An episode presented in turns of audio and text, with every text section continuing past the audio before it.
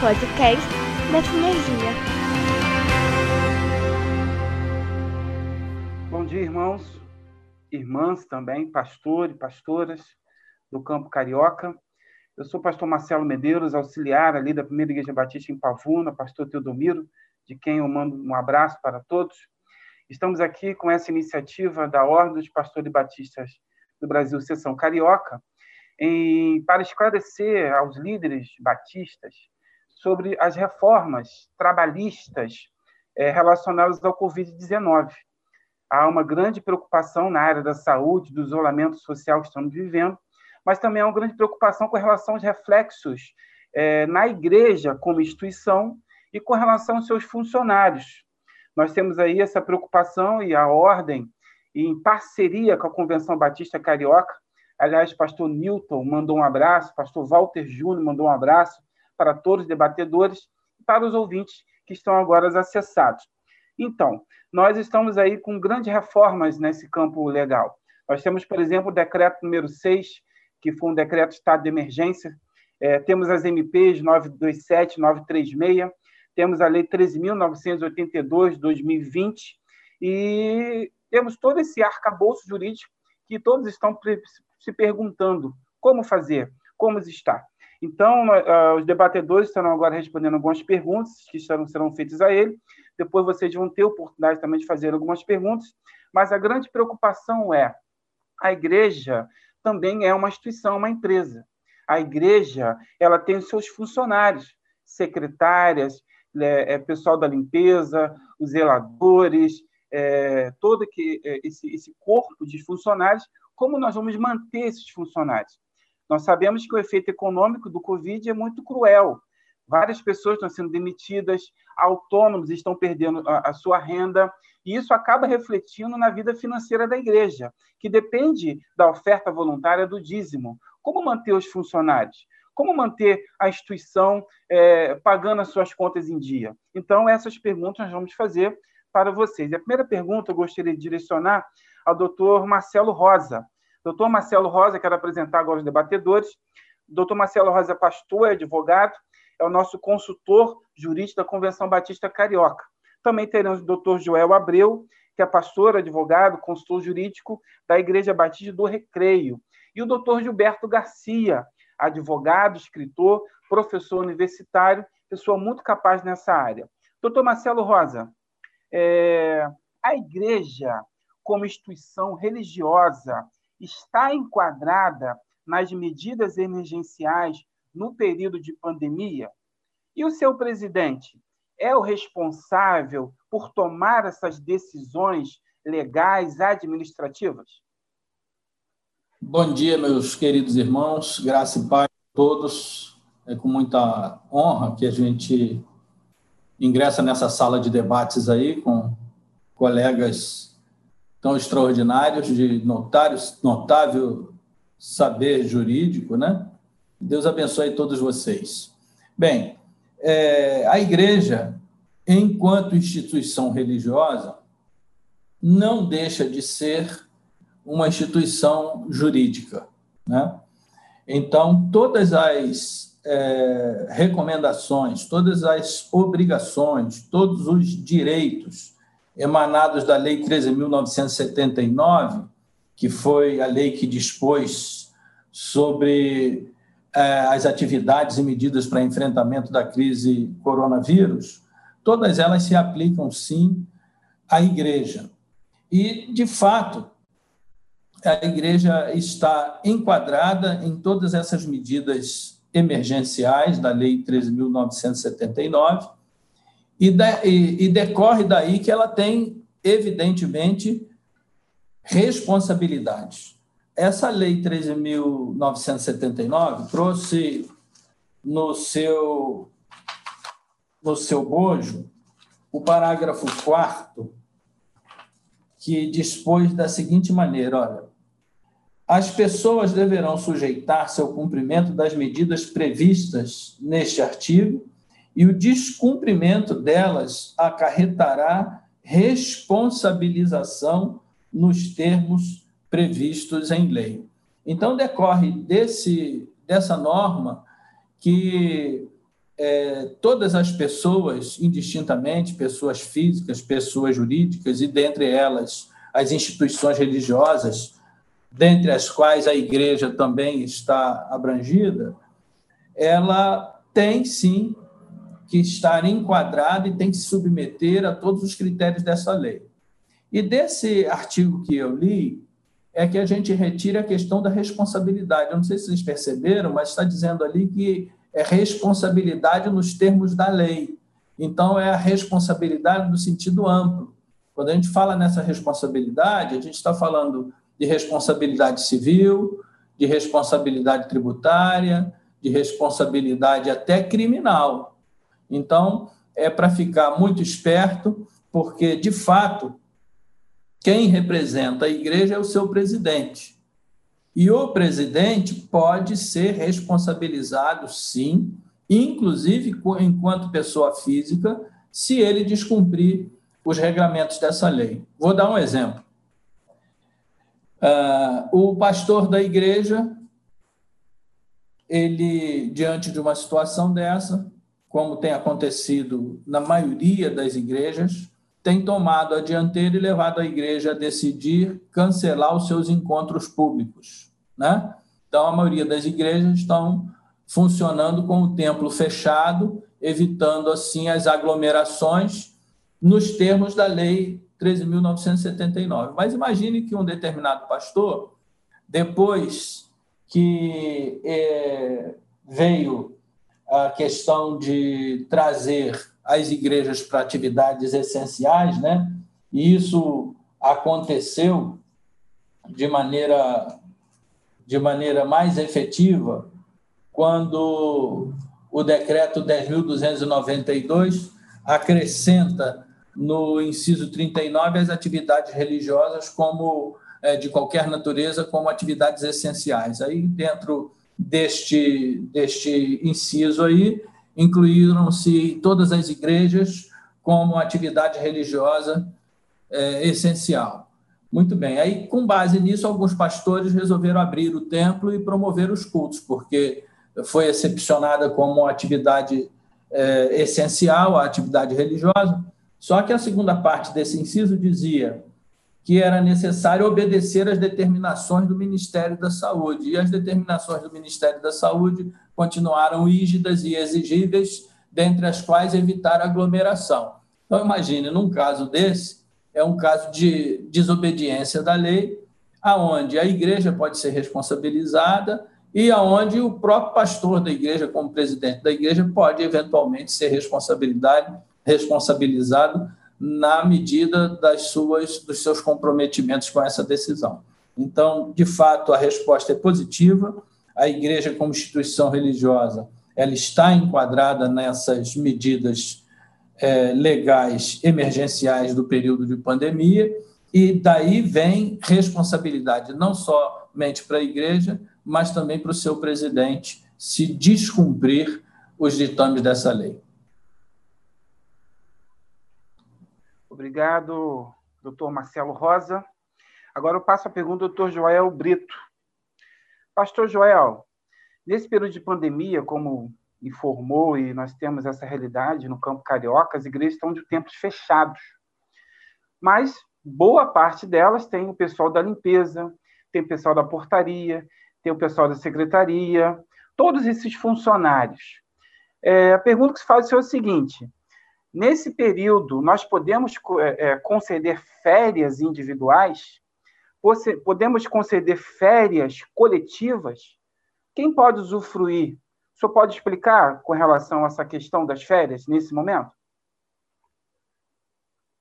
Bom, doutor Marcelo. Bom dia a todos.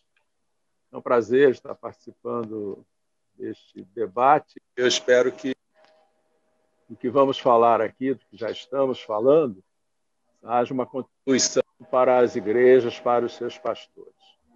Em relação à pergunta feita, eu quero reportar um pouco ao que disse o Marcelo Rosa.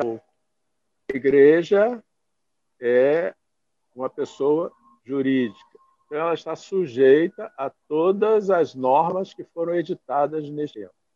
Muita coisa, a gente precisa absorver isso tudo E a igreja, com relação aos empregados, eu sempre digo isso nas minhas aulas de administração eclesiástica, lá no Seminário Teológico que quer queiramos, quer não, a igreja é uma empresa, e como tal, ela tem que agir.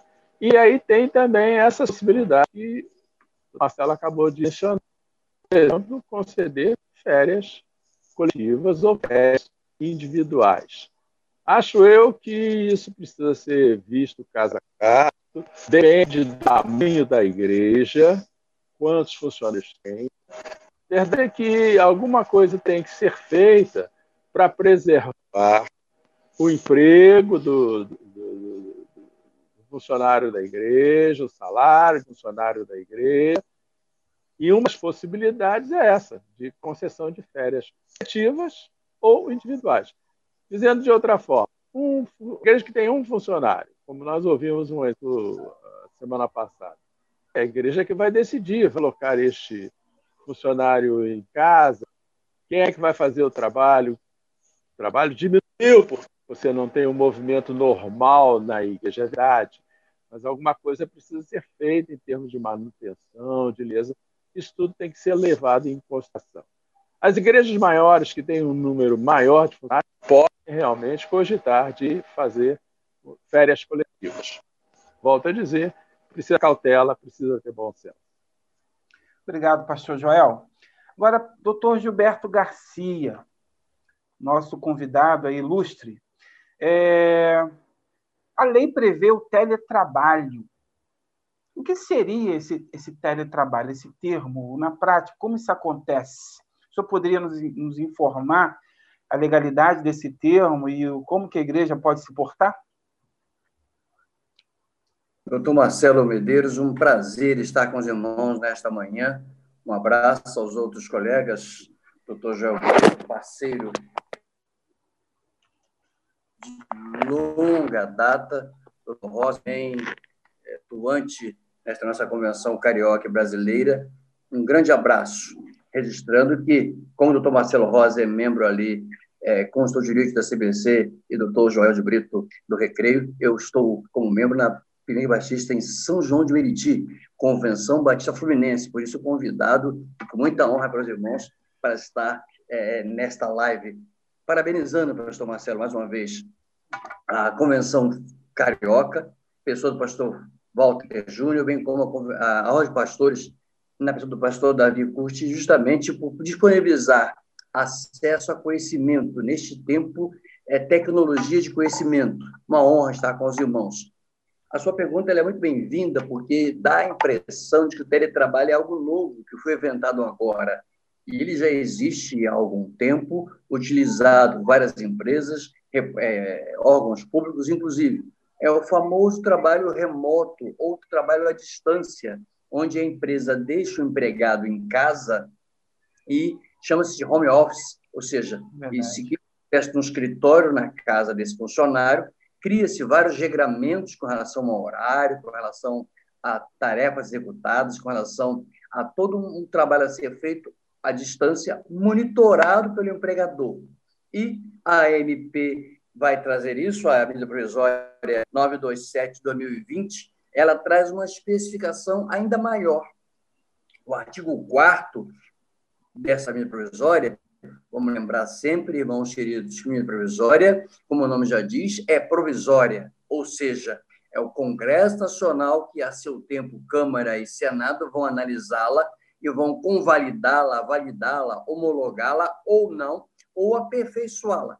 Mas enquanto ela vigente, está vigência cumprida, e se por acaso ela não for validada, o próprio Congresso tem que emitir um decreto legislativo para que as situações que foram administradas, negociadas, feitas durante a sua vigência, possam ter a validade jurídica. Então, ou seja, prefeitos legais, ela valendo está em território nacional. E ela traz, pastor, na sua pergunta, essa possibilidade ou seja, alguém pode ficar em casa, é, empregado da igreja, recebendo o seu salário? Sim. E pode ser uma secretária, pode ser um auxiliar de escritório, pode ser alguém que trabalha na área de informática, especialmente, em que preste algum tipo de serviço seletista, registrado pela igreja, e a igreja tem o controle do tempo que ele exerce o trabalho. Ele, quando chega no computador dele, na sua estação de trabalho, como é chamado, digita lá uma X senha e dali em diante ele está disponibilizado. Ele, quando para para a refeição, digita X senha, quando volta, ou seja, há todo um controle de tempo, de tarefa. É interessante que a MP trouxe várias é, questões que podem ajudar as igrejas. Uma delas está voltada mesmo para a negociação. Perguntou, irmão, como é que funciona isso? Bom, é trabalho remoto, à distância, em casa ou em outro local, que não seja fisicamente na empresa. Mas quem fornece para esse empregado os equipamentos? A própria MP vai dizer que, em princípio, é do empregador. Ou seja, quem compra o computador, quem compra todos os equipamentos para que aquela casa tenha todo um, espaço voltado para o serviço, é o empregador. Mas, se não acontecer isso, tem que ter um acordo para que o empregado possa, inclusive, é, é, ser reembolsado ou mesmo negociado. E a lei fala até num prazo de 30 dias, contrato escrito. E aí a lei vai especificar justamente que não importa se você usa Instagram, se você usa aplicativo, você usa é, é, Facebook, pouco importa o que você se utilize. Você pode até não utilizar nada disso. Você pode ter tarefas. Leva para casa, é, é uma tarefa, e você faz em casa. Traz de volta. Evidentemente que o teletrabalho tem muito mais atribuição de um contato, ou seja, o empregador a qualquer tempo pode acessar esse empregado na sua casa. E aí, então, as igrejas têm possibilidade muito grande, e isso é importante, pastor Marcelo Medeiros, nesse tempo, porque nós temos aí gente que trabalha quatro horas do seu local de trabalho. Ele gasta duas para ir, duas para voltar. São quatro horas de vida. Ele tem passagem caríssima, às vezes quatro conduções, duas e duas voltas. Ao desgaste físico, o desgaste emocional, então, uma igreja que tem a chance de ter alguém que possa ter a sua carteira assinada, trabalhando em sua residência, num espaço voltado, é, totalmente trabalhado, é, reservado para isso, ela ganha com isso porque ela está concedendo qualidade de vida ao seu funcionário. E o valor que ela paga a ele, mesmo sendo valor de mercado, ele agrega valor, de novo, em quatro horas de vida, em que ele não está perdendo para usar outra atividade.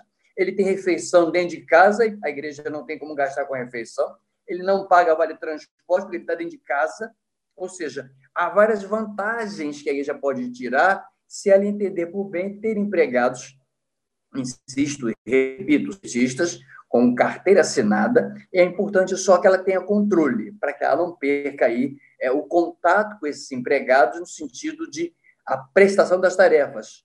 Lembrando que o contrato de trabalho exige que alguém dê o poder diretivo, que é o empregador, e o subordinado, que é o empregado. Então, a MP faz uma, uma especificação de algo que já existe, de algo que já é utilizado, e agora com uma maior descrição neste tempo, em que algo interessantíssimo, seja inclusive com redução de jornada, que pode ser negociado falaremos disso mais adiante, seja com redução do valor do salário, ou seja, em casa, isso tudo faz diferença.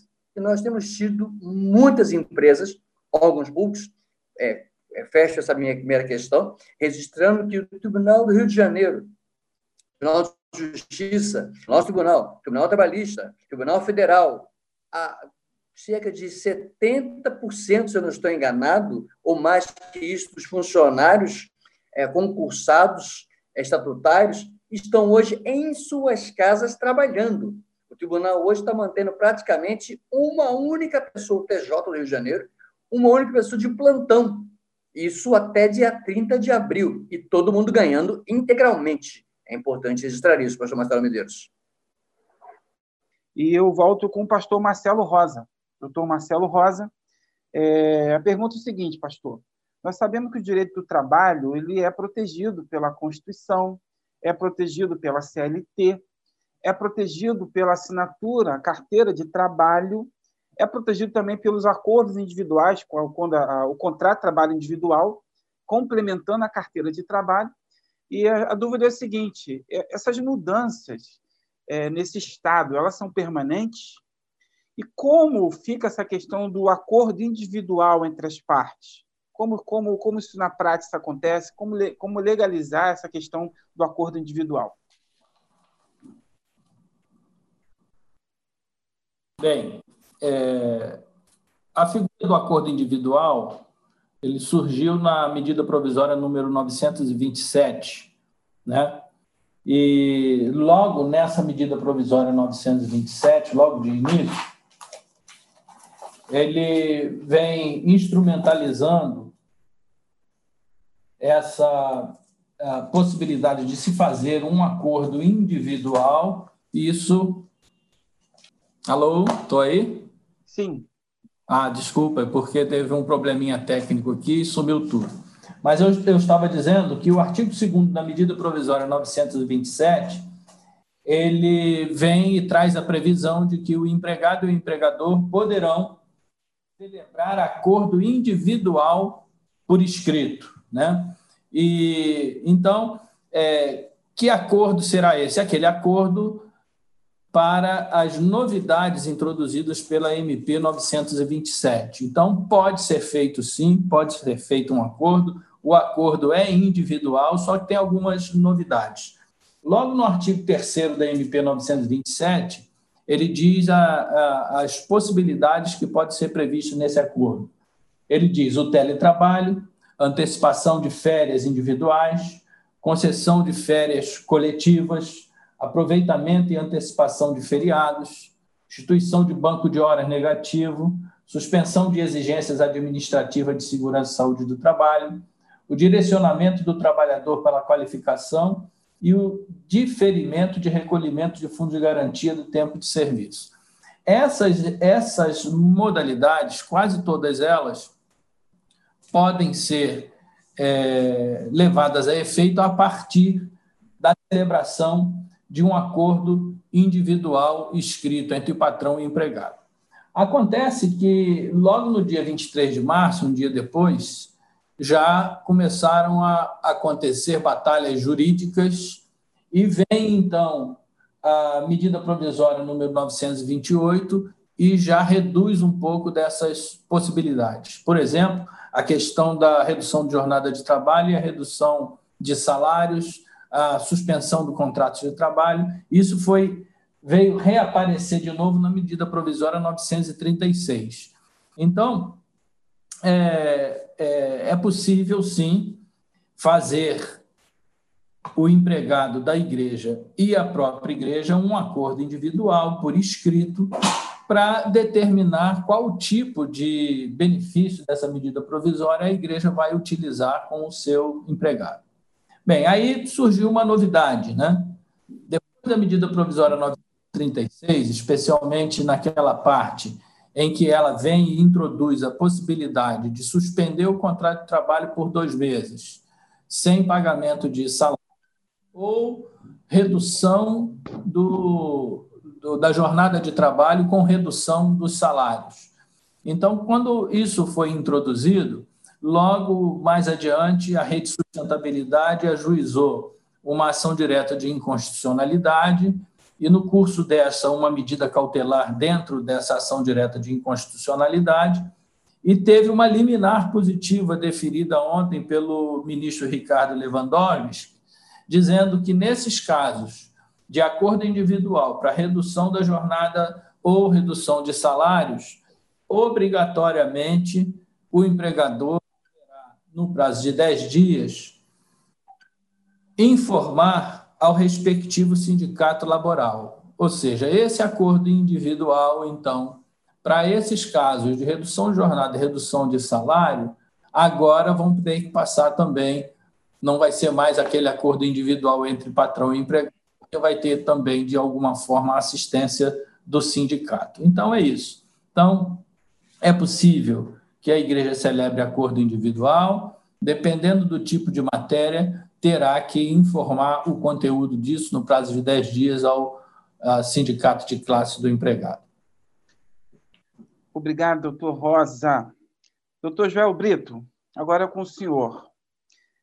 É, o nosso calendário, especialmente o calendário nacional, ele tem vários feriados. Também temos feriados municipais, estaduais e feriados religiosos. A pergunta se faz o seguinte: o Estado decretou aí 15 dias, depois prorrogou mais 15 dias com relação ao isolamento social. O empregador, no caso a igreja, ela pode antecipar o gozo desses feriados, compensando com, com esses dias que o empregado ficar em casa? Como é que fica essa questão da antecipação dos feriados? É, Marcelo, realmente pode considerar esses feriados, feriados nacionais, em termos de compensação. Isso é possível, sim. A medida provisória eu acho que é bem explícita em relação a, a esse aspecto. Tem a ver com a questão do trabalho intermitente também, tem a ver com o trabalho em casa, tudo isso vai ser sempre considerado. Então, objetivamente, os feriados poderão ser compensados lá na frente em função da, do sujeito, do, do empregado estar em casa agora.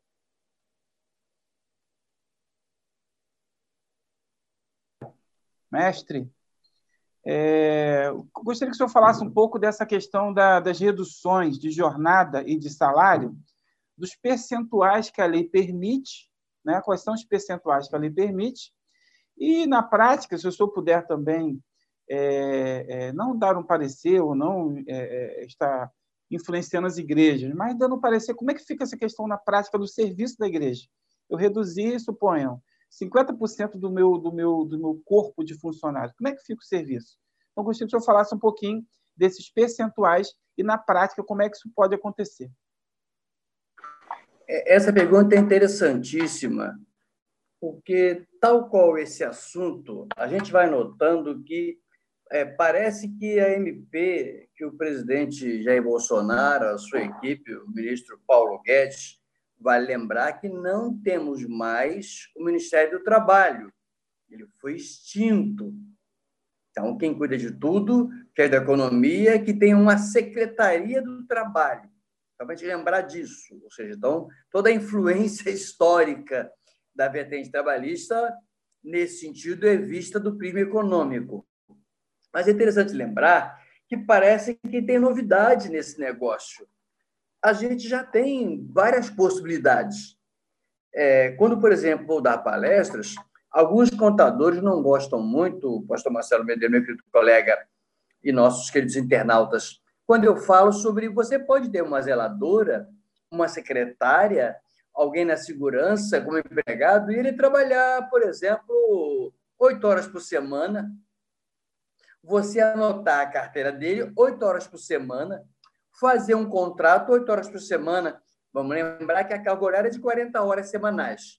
Se ele vai trabalhar oito horas, ou se ele for trabalhar, para ser mais prático, é, é, 10 é, horas, você vai pagar ele um quarto do que ele ganharia a semana inteira. Vai anotar na carteira dele o valor proporcional. Vai recolher fundo de garantia proporcionalmente, INSS proporcionalmente. Quando pagar a indenização, proporcionalmente, décimo terceiro, de igual maneira, férias, ou seja, a lei já permite isso. É claro, com todo respeito a amigos contadores que têm, são muitos, mando um abraço para todos eles, são um exército que Deus tem levantado para abençoar nossas igrejas nesse tempo, os nossos contadores, especialmente aqueles que são especializados na área contábil eclesiástica, e aí, pastor que me ouve, fique atento a isso, muito atento, se quem está lhe atendendo conhece do assunto igreja, que é uma expertise diferenciada. Então, pastor Marcelo, não há nenhuma dificuldade numa igreja pegar isso e reduzir uma jornada a 25%, a 50%, a 70%, e nada impede que ela faça o que a lei já dizia, porque a nova lei não derrubou a lei anterior. Vamos deixar isso claro. O sistema que a CLT mantém, a nossa consolidação da Lei do Trabalho de 1943, com todas as suas reformas, e eu falo isso com alegria, pastor Marcelo, porque eu entrei dentro do DP, rapaz, a, a idade é boa, né? Em 1979, vigia, quando eu entrei no DP, outubro de 79, a Lei 6.709 de 79. Ou seja, são mais de 40 anos lidando com o direito do trabalho, dos quais, de 86 para cá, como advogado, tendo sido preposto, tendo atuado, etc. Mas tendo é, direto à sua pergunta, a igreja pode fazê-lo, agora ela tem que ter cuidado com relação à necessidade dela. Eu preciso de alguém que fique lá 40 horas se eu não tenho gente na igreja cultuando, se meus cultos são online? Eu preciso de alguém na secretaria o tempo inteiro se eu não tenho ligações diretas? Eu careço de segurança na igreja se agora o meu uso do espaço do templo foi reduzido? Aí é uma questão de otimização de tempo e espaço. Ou seja, é a igreja perceber que ela pode reduzir, e a lei concede ao direito, lembrado bem pelo nosso colega agora, caiu um raio essa semana no Supremo, e ontem à noite alguém lembrou que é inconstitucional reduzir salário e jornada de trabalho sem ter passar pelos sindicatos, preferencialmente sindicatos patronais, econômicos e laborais, profissionais, em que pese o ministro ter colocado só os laborais, vale o que ele colocou, linearmente, é claro. Então, a igreja não só pode, como deve, para se resguardar. Porque se ela deixou de ter toda uma atuação gigantesca, frequência, participação em tudo na igreja, ela vai reduzir a nível proporcional e pagar profissionalmente a esses empregados, o que ela já pode fazer hoje, via CLT, de uma maneira diversificada, sempre proporcional ao que é recebido do pastor Marcelo Medeiros. Agora, pastor Marcelo Rosa. Muito se fala da questão da ajuda emergencial dos 600 reais. Né? O governo aí preocupado com várias classes de trabalhadores que perderam renda. Então, a pergunta é o seguinte para o pastor Rosa: o pastor da igreja ou um membro da igreja, eles poderão acessar essa ajuda ministerial, essa ajuda emergencial dos 600 reais? E quais são os requisitos mínimos para que isso aconteça? Para que o pastor ou o membro se enquadre possa, possa participar dessa ajuda?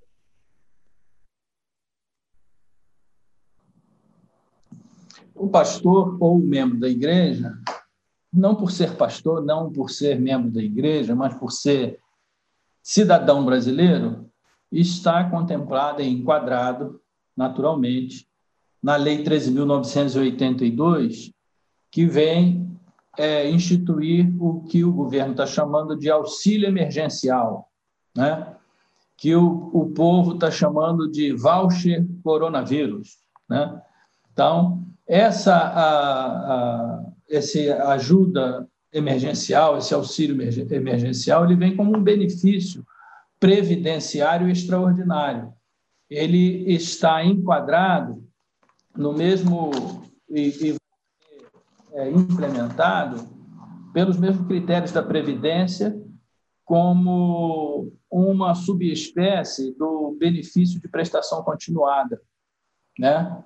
É como eu me recordo do meu velho e falecido pai dizia, né? É pendurado no chamado pé na cova, ou seja, aquele benefício que as pessoas, aquele benefício assistencial que as pessoas que nunca contribuíram, mas que são maiores de 65 anos ou que são incapazes, né, cumprindo alguns requisitos da lei previdenciária, poderão se tornar beneficiários né, de um, um auxílio é, previdenciário enquanto dura, enquanto dure a sua situação que, que lhe deu o direito de, de fazer jus a esse auxílio. Então, de fato, o pastor da igreja ou membro da igreja e qualquer cidadão tem direito de receber durante três meses um auxílio emergencial no valor de 600 reais por mês, né? desde que cumpra cumulativamente alguns requisitos. Então, não é todo cidadão brasileiro, é só o pessoal que está realmente carente de uma ajuda emergencial. Quais são os requisitos? Estão no artigo 2 desse decreto. Primeiro, tem que ser maior de 18 anos de idade. Então, o benefício é para os maiores de idade, né? é, não tenha um emprego formal ativo. O que é um emprego formal ativo? Não ter um patrão, não ter uma carteira assinada, não ter um, um salário mensal. Terceiro, não ser titular de benefício previdenciário assistencial ou beneficiário do seguro-desemprego, né?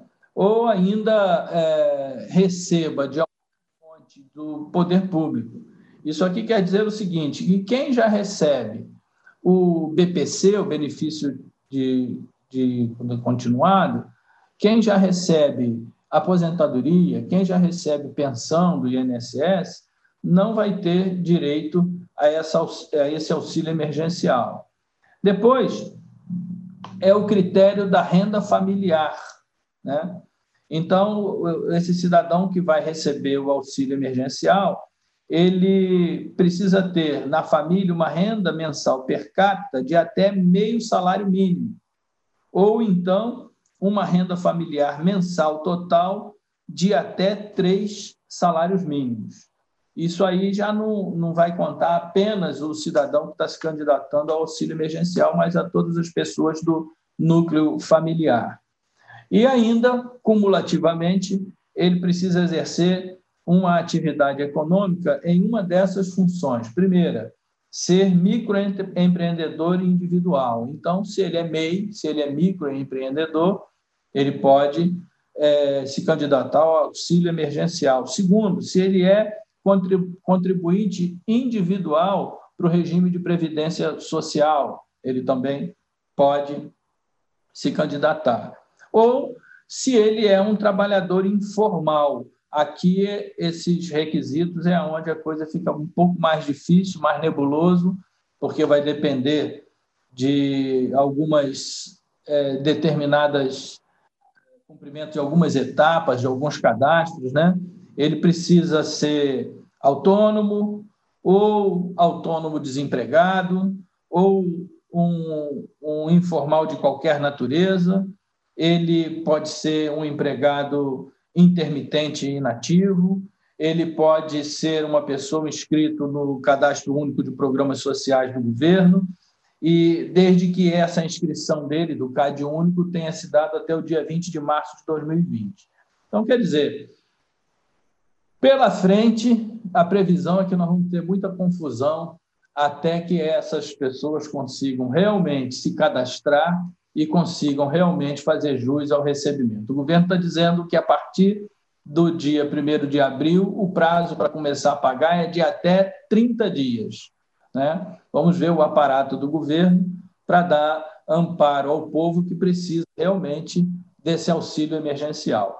Mas, fechando, é claro que o pastor da igreja e os membros da igreja, porque são cidadãos brasileiros, se se enquadrarem nesses requisitos que nós aqui colocamos, eles vão ter direito de receber o auxílio emergencial de 600 reais de, por três meses seguidos. Obrigado, pastor Marcelo Rosa. Gostaria de apelar aos irmãos, fazer um convite para que façam perguntas. Nós temos aí o chat do próprio aplicativo e temos também a questão do YouTube e outros meios aí que você pode fazer a pergunta para o próximo bloco. Nós estaremos encerrando essas perguntas mais dirigidas internamente e estaremos abrindo para as perguntas dos internautas. A próxima pergunta para o pastor Joel, Joel Brito. Pastor Joel, me explica essa questão do banco de horas. O que é banco de horas? Já existiu? Isso é uma coisa nova? Como isso é operacionalizado? Como fica essa questão do banco de horas nesse momento de crise de pandemia? Banco de horas não é uma novidade. Isso já vem se fazendo há muito tempo, algum tempo relativamente, e consiste em que você vai acumular horas trabalhadas como extras e que você não receba por elas. E na frente você terá uma folga proporcional a este tempo, que você tenha prestado serviços e não tenha recebido como horas extraordinárias. Isso tem sido possível através da intervenção dos sindicatos, é, eu entendo que continua sendo assim, e nesse período, especialmente, estas horas que o empregado teve lá atrás, elas possam ser compensadas agora com essas folgas que estarão acontecendo também, dadas pela empresa. Isso, naturalmente, tem que ser feito de comum acordo, tem que ser conversado com o empregado e, naturalmente, por iniciativa do empregador. Obrigado, pastor.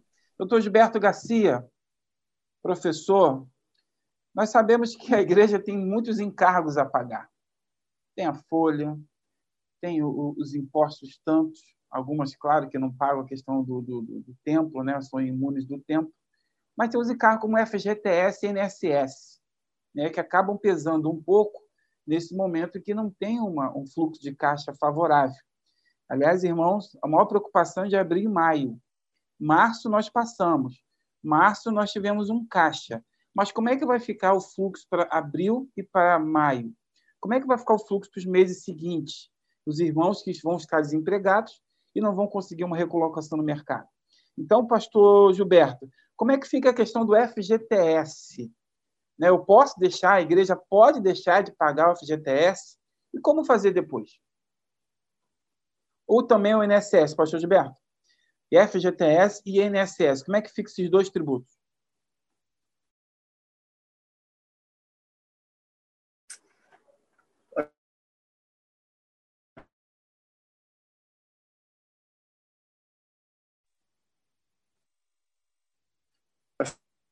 Pastor Gilberto, nos ouve? Pastor Gilberto. percebendo uma diferenciação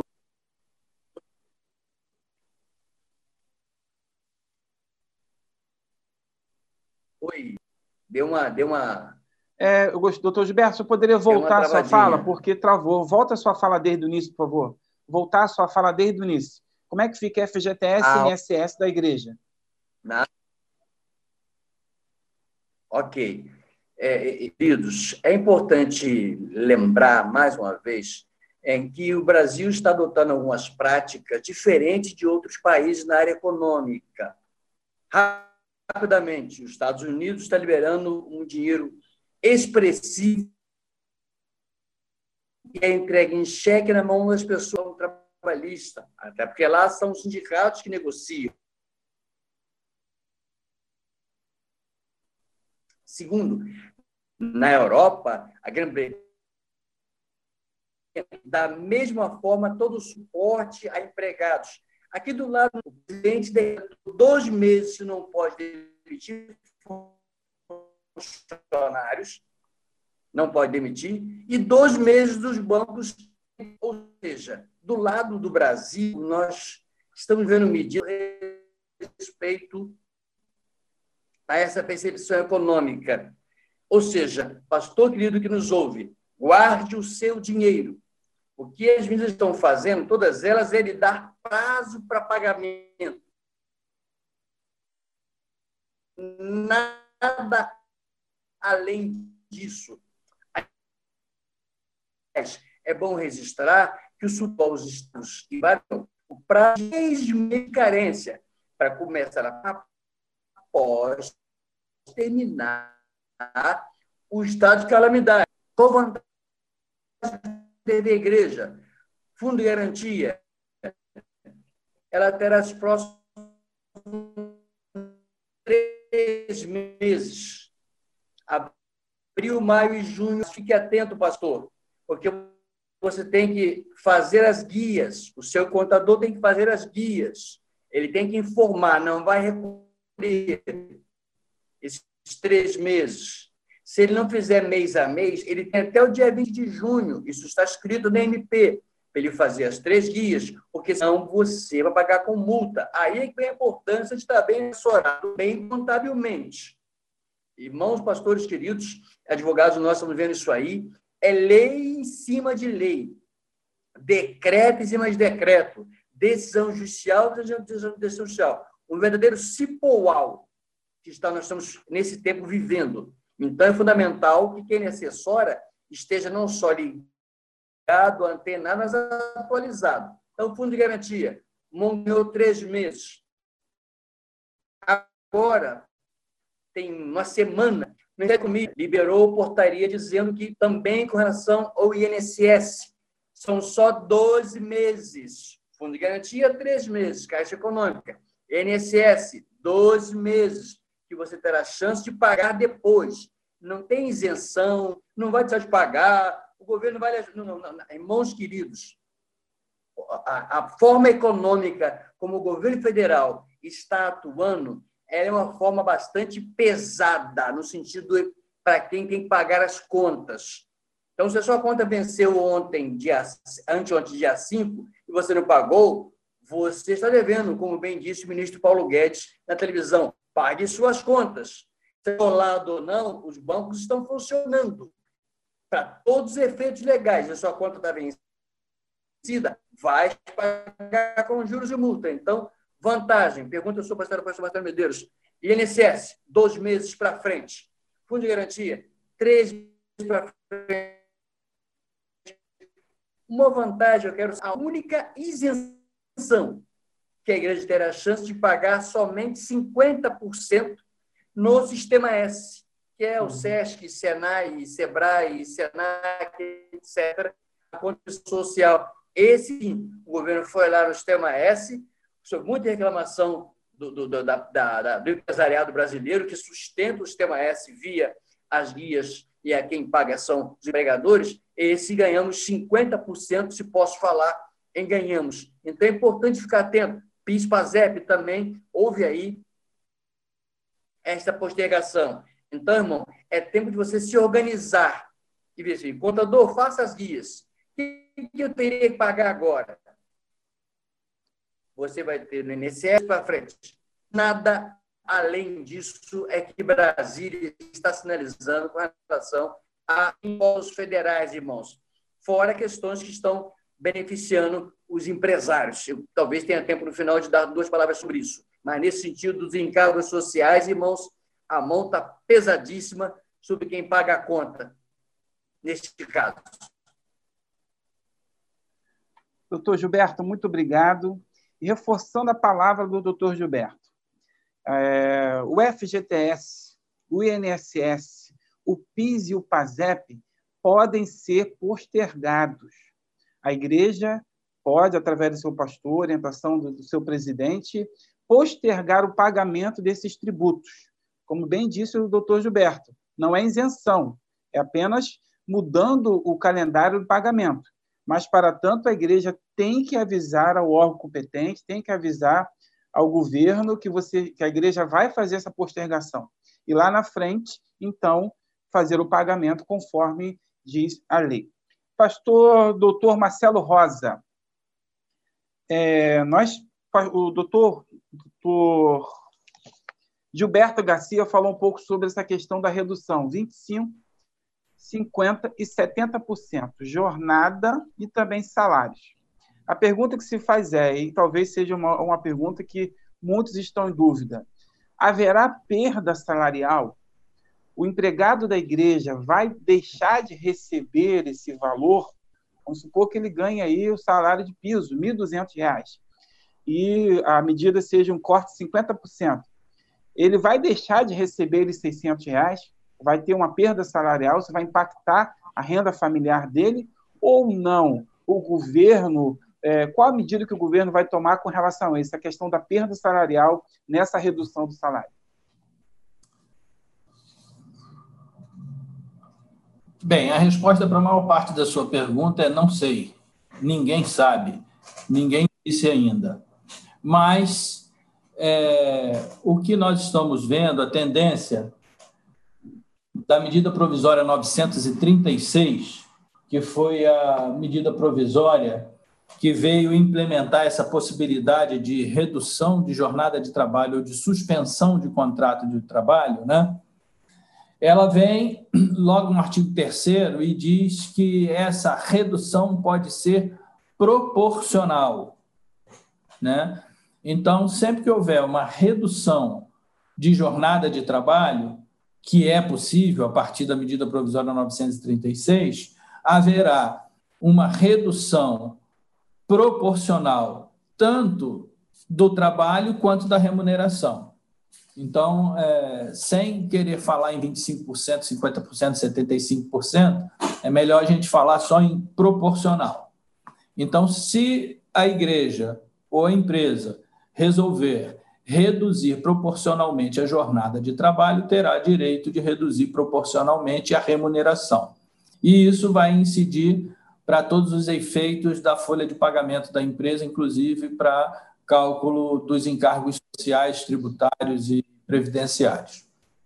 Bem, mas a outra possibilidade que a 936, que a medida provisória 936 traz no artigo 3 é a suspensão temporária do contrato de trabalho. É, em linhas gerais, a gente diria assim: seria redução durante três meses ou suspensão durante dois meses. Para um e para outro caso, né, o governo planejou socorrer o trabalhador. Quando o trabalhador recebe da empresa um, e faz com a empresa um acordo de redução proporcional da carga de trabalho, o governo vem e oferece o benefício emergencial de preservação do emprego.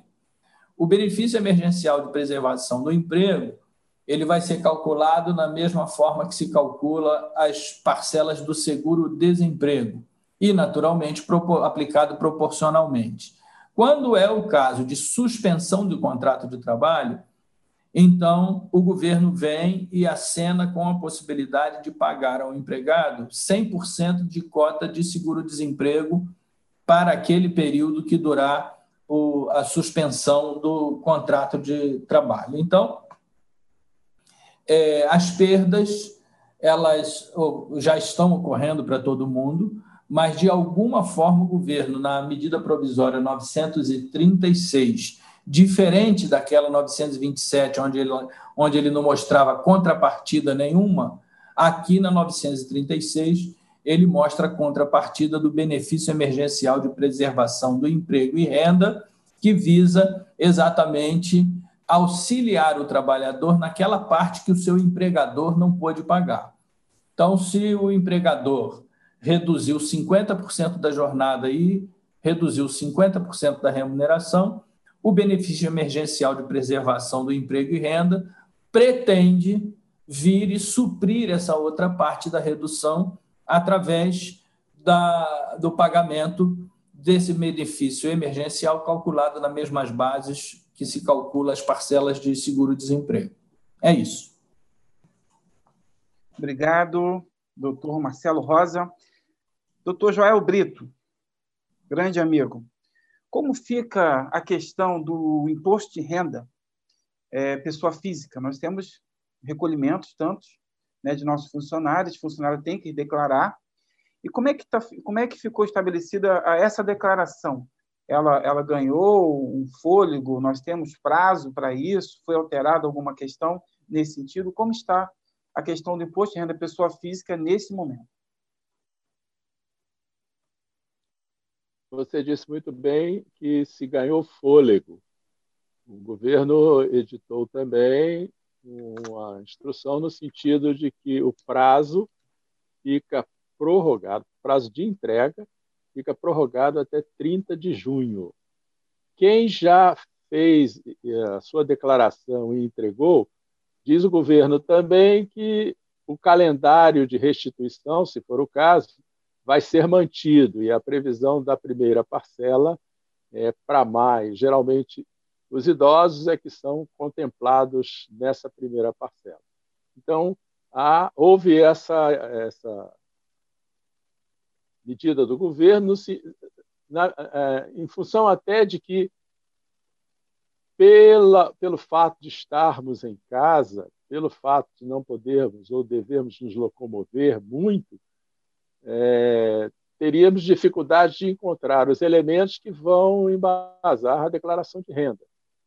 Pró os próprios empregadores estão tendo esse tipo de dificuldade também de che fazer chegar ao empregado a sua informação de rendimentos a medida acho que veio bem a tempo e, e com muito propósito, realmente.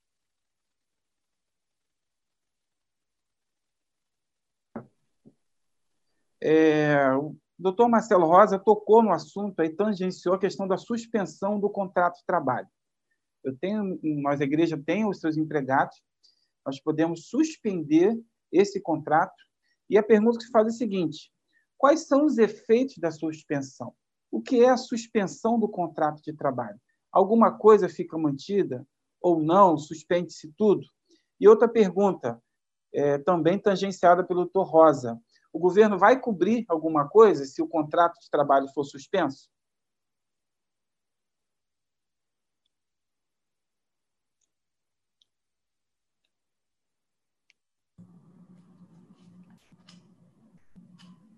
Roma, o, o microfone dele está fechado. Para mim? Isso. O senhor me ouviu bem? Ouvi bem, só não, só não vi se direcionada. Sim, agora só pode Voltamos responder a questão. Ah, obrigado. Voltamos à questão de, às vezes, a gente perceber gente querendo descobrir a pólvora ou inventar a roda. A CLT de 43 já admite lá atrás as duas coisas, com regramentos bem mais favoráveis ao empregado, regramentos bem mais salutares à manutenção do emprego naturalmente. E aí, a medida provisória é, 936, de 1 de abril de 2020, traz, no seu artigo 7 toda a questão voltada tanto para a redução, como já foi dito pelo Dr. Marcelo Rosa, como para a suspensão no artigo 8 ou seja, ela faz adequações, irmãos, de novo, isso já estava na CLT, a CLT já traz regramento voltado para este assunto, só que não tão esse advogado trabalhista é, é, é pede licença para colocar o artigo 471 da CLT em diante, trabalha todo um capítulo, vai até o 476, sobre a suspensão e interrupção do contrato de trabalho. A medida provisória, então, vai e dá uma adequada nisso.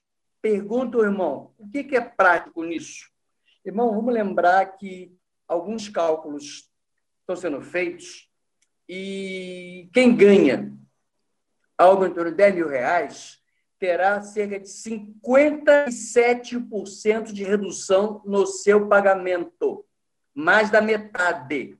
Isso é proporcional a quanto você, lembrando bem, que quando se fala em seguro-desemprego, tem sempre que lembrar que a cota máxima não chega a dois mil reais, irmão. Ah, o governo vai dar o seguro-desemprego. É só até dois mil reais na tabela proporcional, para a gente lembrar bem o que nós estamos falando. Onde é que vai doer esse negócio? No bolso? Como diz um amigo meu antigo, pastor.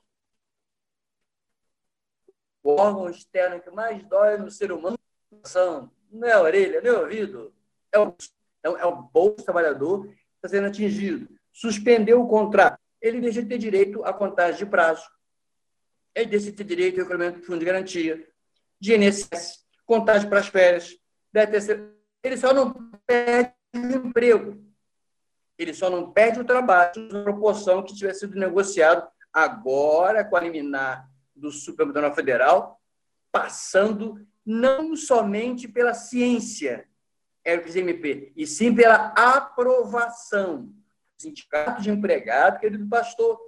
Se você for reduzir salário, se você for suspender, vai conversar com seu funcionário, ele vai assinar um documento escrito, isso vai ser mandado para o sindicato da sua igreja. Ah, mas doutor, tem sindicato na igreja? Tem, pastor, tem lá o sindicato que representa as igrejas. Vai ter que procurar o sindicato e vai ter que tomar a benção do sindicato. É só entregar não é só da ciência, não é só notificar, não.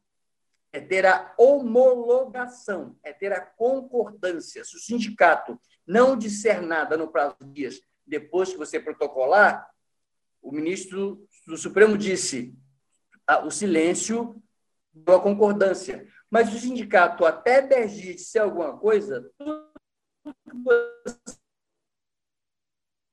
você disse, vai para o espaço, volta para o sindicato para participar. Bem, gados. Por isso, nesse momento, é interessante também que você, igreja, procure o sindicato que lhe representa, o sindicato patronal, o sindicato econômico, porque tem o sindicato de empregados, mas também tem o sindicato de igrejas, que poderá lhe assessorar. E quem lhe fala isso é que é um assessor de sindicato patronal, que atua nesta área, dando suporte a empresários. Então, ou seja, muito cuidado nessa redução, para que você na, no efeito prático, possa mandar o empregado para casa, possa suspender o pagamento dele proporcionalmente, mas saiba que agora tem que ter a participação ativa, a autorização. Repito e insisto, pastor Marcelo Medeiros, meus colegas, a homologação, a concordância, não é mais ciência somente. Eu mandei o e-mail para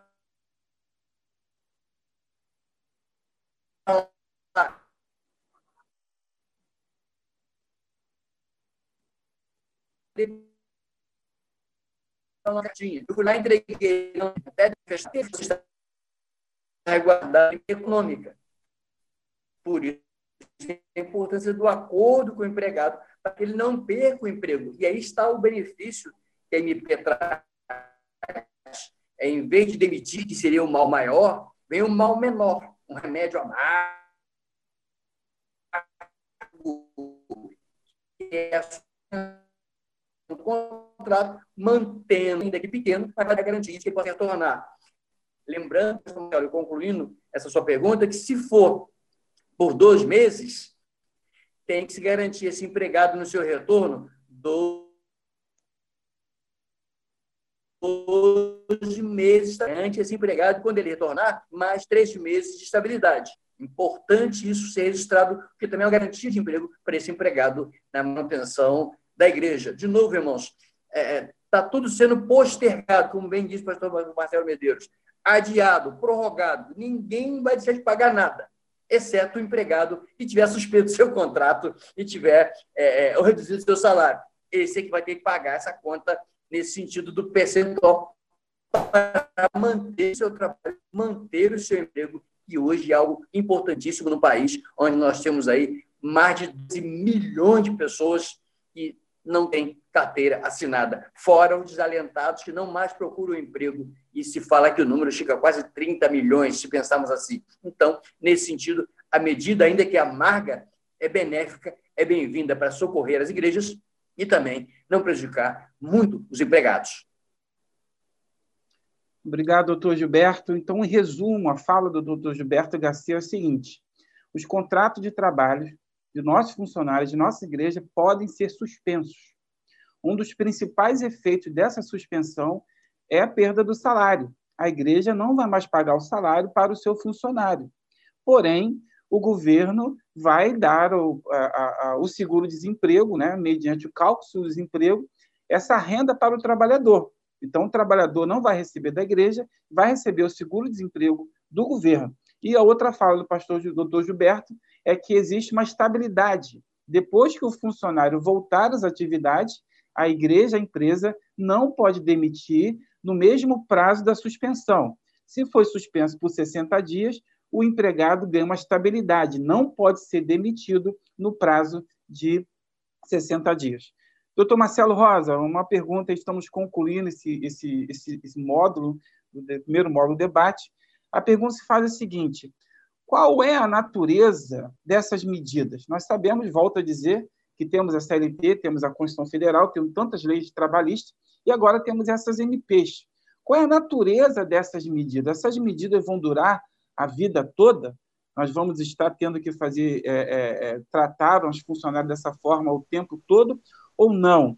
E com relação aos prazos de adesão, a, a igreja e a contabilidade precisam estar atentas aos prazos de adesão para usufruir desses benefícios?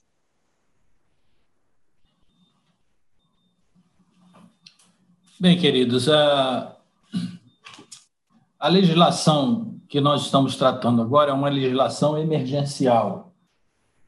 Emergencial e eu diria deveras, deveras complicada, né? Para vocês terem uma ideia, nesses dois meses, dos últimos dois meses, o governo federal ele editou aproximadamente 225 normas específicas para enfrentamento do caso coronavírus, da crise coronavírus. E é, a esse momento que nós estamos falando, talvez à tarde a gente tome conhecimento de mais algum, porque está brotando assim diariamente uma norma diferente, né? Então, é, toda essa legislação é uma legislação transitória Né? Essa medidas, essas medidas são com base, inicialmente, né, no decreto 13 mil, ah, na lei 13.979, que veio em 6 de fevereiro de 2020, e depois foi dado um ponto de partida através do decreto legislativo número 6. O decreto legislativo número 6 marcou data, né? Diz que esse estado de emergência ele vai durar até 31 de dezembro de 2020. Toda essa legislação agora é transitória. Depois que regularizar essa situação da pandemia, nós vamos voltar à nossa legislação regular e vamos catar os pedaços do que ficou no caminho porque vai ter muita coisa mal resolvida durante esse tempo.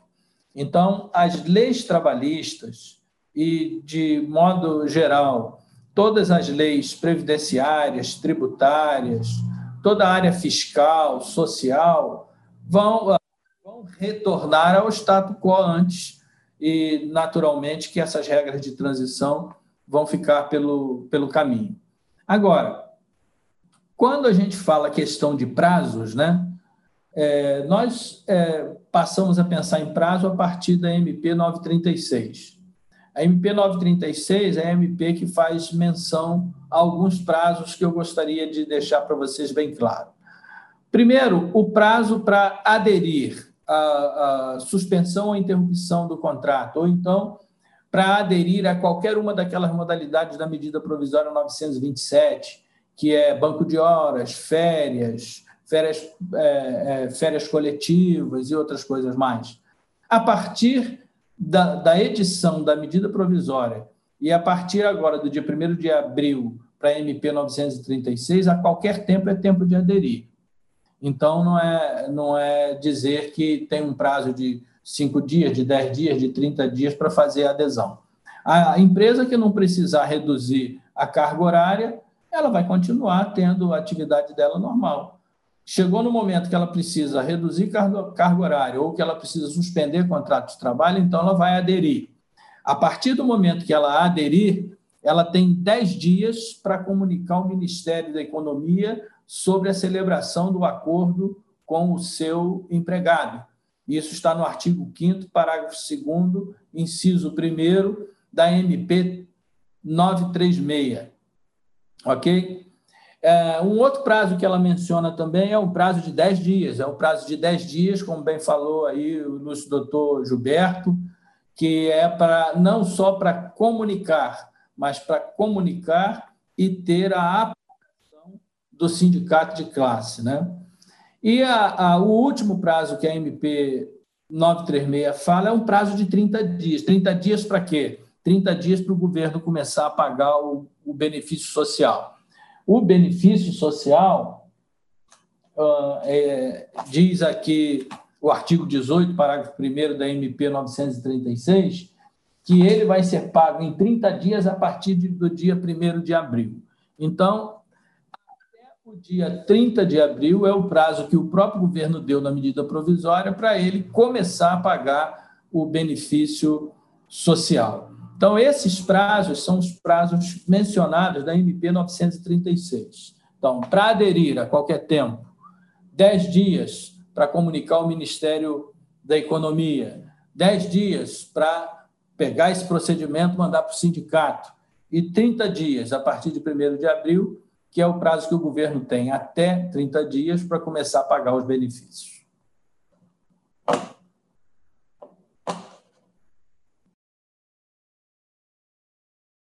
Importante porque, se não observarmos, nós estaremos aí prejudicando a, a igreja como instituição e também a questão dos funcionários, porque eles dependerão desses benefícios. Então, o contador da igreja, o pastor da igreja, tem que ficar muito atento a essa questão dos prazos que são estabelecidos pela MP. É, o nosso tempo já se esgotou. Recebemos até algumas perguntas aqui no chat, mas são bem específicas e muito voltadas a questões é, é, é, pontuais lá da igreja que a gente não pode estar falando assim de forma muito aberta. Então, eu gostaria de que esses pastores fizessem contato conosco no privado para que possamos responder. E agora, vamos encerrar esse, esse momento de debate com as considerações finais de cada debatedor. E nelas, o irmão, nas suas considerações, pode também pontuar aquilo que o irmão acha de mais importante falar nesse momento com relação a todas essas mudanças. Vou inverter um pouco a ordem. Eu gostaria de que o pastor, o pastor a gente sempre quer consagrar ao doutor Gilberto Garcia. É, doutor Gilberto Garcia, as suas considerações finais, por gentileza. Mais uma vez, é um prazer estar junto com os irmãos e parabenizar a Ospa Coca por essa iniciativa e me colocar à disposição, tá? em havendo outros encontros, outros momentos, para aprofundar esse tema ou outros, aqui estou com um servo para servir. Fechando, irmãos, eu quero fazer uma consideração importante, e penso importante. É, independente do Covid-19, da pande pandemia mundial, do estado de calamidade pública, nós temos no Brasil um negócio chamado Constituição Federal. Ela continua valendo, ela é que rege a nação.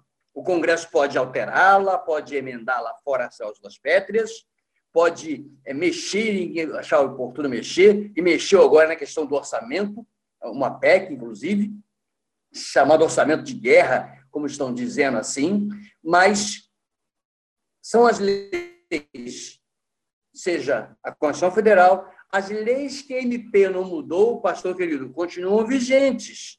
Então não esqueça, olha, tudo agora é Conavide. Não, espera aí. As leis que as MPs, os decretos e as leis próprias não mudaram, permanecem vigentes. E algumas dessas leis têm sido derrubadas na justiça, seja em primeira instância, tribunais de justiça, tribunais federais e até no Supremo, como foi agora esta MP com essa suspensão. Então, dizia o professor Miguel Real, nosso filósofo de direito, é, é, é, é, muita calma nessa hora, digo eu, ele diria com um grano sales, ou seja, muito cuidado, a Constituição Federal ela rege o país. Existem leis, elas regem o nosso funcionamento. E, se não alteradas, permanecem vigentes. Fiquem atentos a isso. Chama a atenção, Marcelo Rosa, que são empregados públicos. O Poder Legislativo, o Poder Executivo e o Poder não estão dando cota nenhuma na sua participação no bolso. Parece aquela brincadeira antiga, permita-me uma palavra breve, do, do, do, do, bife a cavalo, né? onde a galinha entra com ovo, tantos quantos ovos quiser, ela coloca, está contentíssima, mas o boi entra com a carne. Então, eu não estou vendo até agora do governo federal, e assistia ontem à noite o deputado Rodrigo Maia, do Rio de Janeiro, que preside a Câmara Federal, falar sobre isso, a importância dos poderes conversarem sobre essa cota de participação. Empregado público, na sua vida, em casa. E, graças a Deus por isso, fizeram um concurso. A contribuição é 25%, é 50%, é 70% de redução do seu salário. Nós não estamos vendo ninguém no federal tratar deste tema, e eu sei que ele é espinhoso, e eu estou aqui para que os irmãos pensem sobre isso. É, quero lembrar também que é, há um projeto no Senado, perdão, na Câmara, projeto já aprovado no Senado, é, projeto 873 de 2020, que acrescenta, é, enquanto beneficiário dessa, desses 600 reais, é, os ministros de culto, missionários e teólogos. Aprovado no Senado o projeto para acrescentar mineiros, mineiros, agente de turismo, garçom, manicure, pedicure, etc. E também está aí no rol é, de, de, de pessoas que poderão se habilitar, se, se preencherem aqueles requisitos, ministro de culto, missionários teólogos. Lembrar que o Senado aprovou, está na Câmara, para acrescentar essa percepção. Concluo, pastor, lembrando que no Rio de Janeiro, o governador Wilson Witzel, baixou lá o decreto prorrogando também prazos água, luz, telefone, prazos foram prorrogados no estado do Rio de Janeiro. E as é, fornecedoras não podem cortar a utilização neste período. Mas, de novo, guarda o dinheiro, a pagar depois. Fecho com uma lei, perdão, uma MP publicada ontem, que institui um programa emergencial de suporte aos empregos, MP 944, publicada, perdão, dia 3, ontem chegou a publicação diário oficial, onde ela fala sobre o suporte a empresas, empresários, sociedades cooperativas e empresariais. Aqui não entraram associações, não entraram fundações, é, a própria nossa OAB está fazendo gestões junto ao governo federal para que a sociedade de advogados também possa ser admitida. Por que não gestões dos nossos líderes, obreiros, parlamentares, para que as associações, entidades, fundações, organizações religiosas tão somente voltadas para salário, possam também se habilitar a receber valores para manter a folha de pagamento dos seus funcionários. Ela não enquadra esses, ela especifica empresários, sociedades empresariais e cooperativas. Ou seja, é tempo de a gente se mexer via nossos contatos, como estão fazendo os advogados e outros grupos, e quem paga salário também tem apoio governamental de manter os empregos que as igrejas, nossas convenções, instituições, ordens, pastores e outros grupos nossos que têm trabalhadores, possam mantê-los. É claro que isso terá sido feito e aí passe a ou um projeto lá no Congresso Nacional para que passe a constar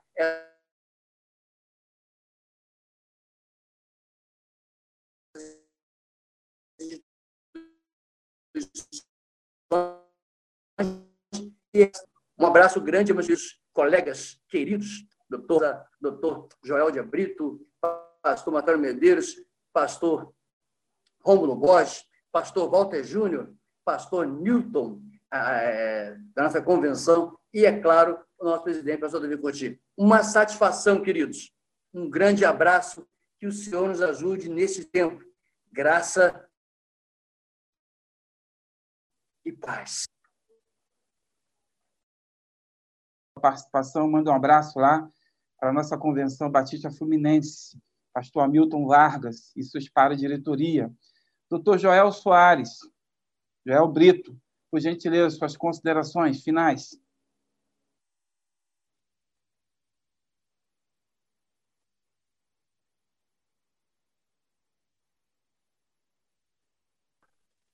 Prazer, foi um prazer participar deste momento.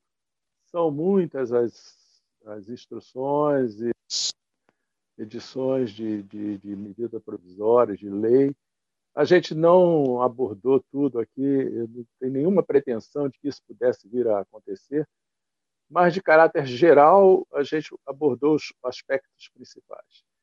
Eu tenho dito, doutor Marcelo, que essas medidas visam a preservação do interesse do empregado, mas também, de certa forma, e isso é, é óbvio, a parte do empregador. Quando o Gilberto lembrou agora de que as contas estão prorrogadas aqui no estado do Rio de Janeiro, sem olvidar que lá na frente elas terão que ser pagas de alguma forma, é porque, no caso das igrejas especificamente, mas também de todas as outras empresas, a questão é o faturamento. E eu estou usando aqui a palavra faturamento entre aspas. A igreja vive dos dízimos e ofertas dos seus membros. Muitos deles estão sofrendo também com a falta de pagamento de seus salários, com a perda de empregos. Eu já tenho ouvido isso de várias pessoas. E a preocupação é: teremos o dinheiro agora, enquanto igrejas, para arcar com todos os compromissos? Há uma tendência também nossa de agirmos no sentido só pastoral, preservarmos os empregos, não mexer no salário de ninguém, etc. Mas a igreja terá essa condição financeira de suportar isso? Vai depender muito das entradas. Estou falando bem claramente a respeito disso. Dos dízimos e ofertas que serão entregues por aqueles que têm os seus salários preservados. Eu desejo muito que todas as igrejas possam ter esta condição, mas não tendo, que tenham sabedoria no uso dessas prerrogativas que atendem também ao lado dos empregadores. É um prazer estar com todos vocês. Eu mando a saudação para todos que nos acompanharam até aqui. Marcelo Rosa, por gentileza. Doutor Marcelo Rosa.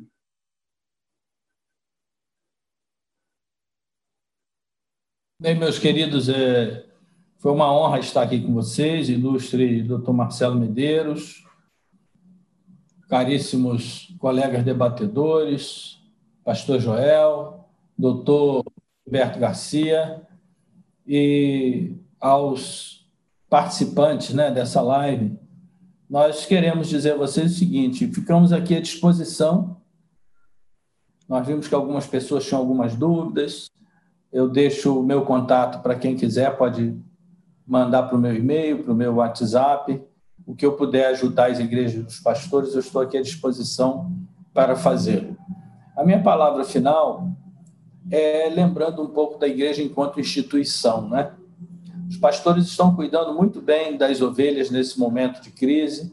A gente tem participado de vários é, de várias programações que estão sendo feitas no ambiente de internet, com cultos transmitidos online, com é, mensagens pastorais sendo trocadas pelos, pelas redes sociais. Isso é muito bom.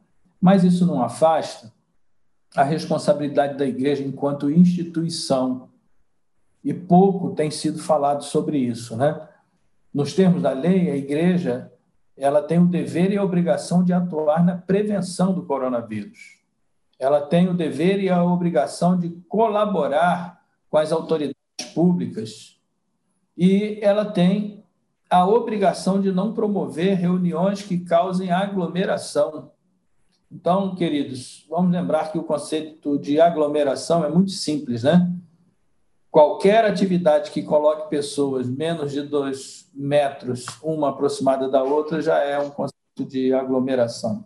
Então, nós temos que trabalhar na prevenção e temos que ter todo o cuidado, porque daí advém a responsabilidade. Conforme nós pontuamos hoje no início, a igreja tem responsabilidade civil, o pastor pode ser responsabilizado até criminalmente se ele é, não atentar para os termos da Lei 13.979 e não é, se prevenir de ajudar, de auxiliar de alguma forma a coletividade nesse momento de crise. Então, que Deus abençoe a vocês, que Deus abençoe as igrejas, Deus abençoe os pastores e que esse tempo de pandemia passe logo, né? Para que a gente venha desfrutar de dias melhores. Deus abençoe a todos vocês. Obrigado. Queridos, estamos encerrando essa live. Quero mandar um abraço aqui para o pastor Bruno Festas, da OPB Fluminense, nosso diretor lá, da, Fluminense. E quero trazer mais duas palavras. A primeira é a seguinte: a gente não tocou nesse assunto, mas é bem envolvido existe um debate jurídico muito grande aí se as igrejas podem ou não funcionar. Logo no início da, da, da dessa pandemia, algumas igrejas insistiram em funcionar, tiveram até uma liberação liminares judiciais para funcionar, e esse debate vem entre o Tribunal Federal, entre o Tribunal de Justiça, não chegou ainda em Brasília. Mas a última decisão que temos é, notícia é que o TRF2 é, chancelou o, o decreto aí do, do, do governo federal dizendo que é uma atividade essencial e que, em tese, poderia voltar a funcionar, desde que cumprisse todos os protocolos do Ministério da Saúde. Pois bem, a orientação geral que nós temos na denominação de líderes denominacionais é, e também do Ministério da Saúde, muitos falando nesse sentido, é que devemos ficar em casa. Vamos manter o isolamento social enquanto essa crise está iniciando seu pico nós temos aí números aí que está é, crescendo essa, essa pandemia. Então, apesar das decisões, apesar dos decretos, nós temos essa orientação de ficar em casa, preservar os idosos, preservar as pessoas do, do, do, grau de risco. Então, mantenhamos até uma segunda orientação a questão da abertura da nossa igreja. Porém, eu quero também, é, é finalizando essa, essa live, mandar um abraço do pastor Davi Curti, o nosso presidente, um abraço forte também do nosso, nosso coordenador executivo, Rômulo Borges, e dizer que nós estamos cumprindo com a visão e com a missão da OPB Carioca. Qual é a nossa visão? Capacitar pastores, informar os pastores. Qual é a grande é, missão também que nós temos nessa questão dessa, dessa, dessas duas palavras? É que ministérios sejam saudáveis, pastores sejam saudáveis, igrejas estejam também saudáveis. Então, estamos cumprindo aí a nossa missão. Querendo também, queridos, é pedir que os irmãos continuem orando pelo pastor Sócrates, o nosso diretor executivo da Convenção Batista Brasileira. Ele ainda está internado, está na UTI e hoje vai passar por um procedimento cirúrgico e precisamos que os irmãos estejam orando. Quero agradecer a todos os debatedores, pastor Joel, pastor Marcelo Rosa, pastor Gilberto, todos os internautas que participaram e continuem fazendo contato com a ordem, estamos à disposição, como o pastor Marcelo Rosa disse, para é, sanar outras dúvidas, inclusive também a própria Convenção Batista Carioca, que é a nossa parceira, estamos juntos nesse projeto. Então, muito obrigado e que Deus nos abençoe. Simcast, o podcast da Sinergia.